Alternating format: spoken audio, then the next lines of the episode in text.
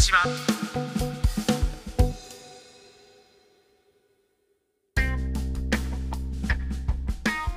アルティメット福島。この番組は福島県の方に直接あなたが思う福島の一番を教えてくださいと問いかけるものです。国際文化アナリストの目崎正明さんが福島を理解する上でたくさんの情報が集まるといいですね。今回は郡山の観光情報を発信するマザッセプラザの主任杉田美奈子さんにお話を伺います。杉田さんよろしくお願いします。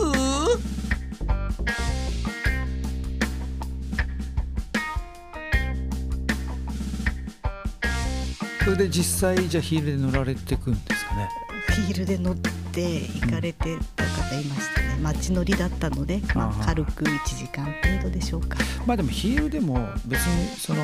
つま先の部分がペダルで乗るから、はい、かかとはちょうど外れるからまあ乗れなくはないんじゃないですか。そうですね。ね。はい。ただちょっと違和感はありますね。なるほどね。じゃあ自転車で本当にそのでも自転車の距離で大体どのぐらいそのまあそんなにねあの負担にならないぐらいで何キロぐらい走れるもんなんですかね？えっ、と、まあ、キロ数にして最初えこんなに？なんて思ったりはしましたけど私も自宅の行き来はだいたい2キロぐらいなんですが、うん、割と自転車で走ってみるとだいけるかな？いけるかな？と思って結構25キロぐらい走ってます。はい、なので25キロの間に34箇所見て、うん、スポットを見つつ何か購入して帰ってくるとなると25から30キロは割とすんなり走っていけるものだと思います。うん、でねそのじゃあ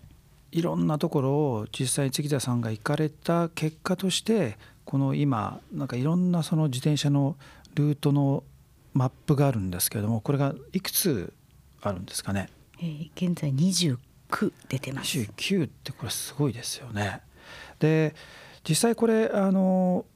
いろんな駅から駅まで自転車を乗せてでそこからそのいろんなルートをこう開拓していくっていうような感じなんですかね。はい。あのマザッセプラザからスタートのもありますし、はい、近くの駅からスタートとなりますとそこまで自転車を輪行して持っていって、はい、見ていただくっていうパターンも数枚あります、うん、今輪行ってなんか昔だとあの輪行袋みたいに入れないとダメだってありましたけど今はやっぱりそのままママチャリで乗せら乗せたらダメですよね。はいダメですね。えっと ロードバイクも片方外して輪行袋に入れて、持ってったりとか、はい。うん、あと期間限定だったり地域限定で自転車そのまま入れ乗せられますよっていうものがあったりするので。あそういう何電車があるんですか？はい、うん、それに乗せて気軽に行ってくださいっていうところもあの限定であったりはします。あなんかそうですね。ヨーロッパとかだとね結構電車にその自転車用のその車両の置く場所とかあったりするんですよね。あそうですね。立てて置いたりとか。うん、立てっていうかなんか普通にこうもうなんかあの要するに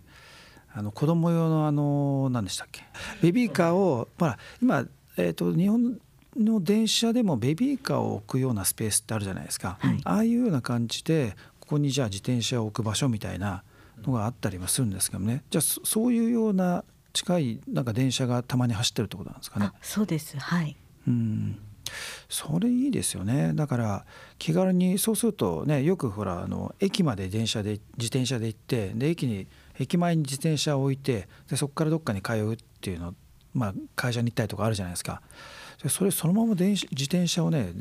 車で車っていうか電車に乗せられるんだったらその後またさらに目的地からまたさらに自分で乗せ、ね、自転車に乗っていくってことができますよね。そうですね、うん、首都圏の方だと割とあるのでちょっとやってみたいなと思いつつまだ私は実現してないです。う んなるほど。いやでも本当にこの29のそのルートっていうのはどのぐらい時間かかったんですか？これ全部開拓するの。これはもう数年かかってます。3年、4年ぐらいで20区まで増やしていったところなので、はい、ずっとレンタサイクルはやっていたので、まあ、ルートだったりはぼちぼち頭の中に入ってたり作ってはいたんですけど、うん、その中でも、まあ、食べ物に特化したり、えー、御朱印をもらいに行くものに特化したり、うん、ちょっと面白い神社に特化したりあとは桜の季節花に特化したりとか、まあ、そういったところでうんポイントを変えていろいろ作ったところです。この続きはまた来週です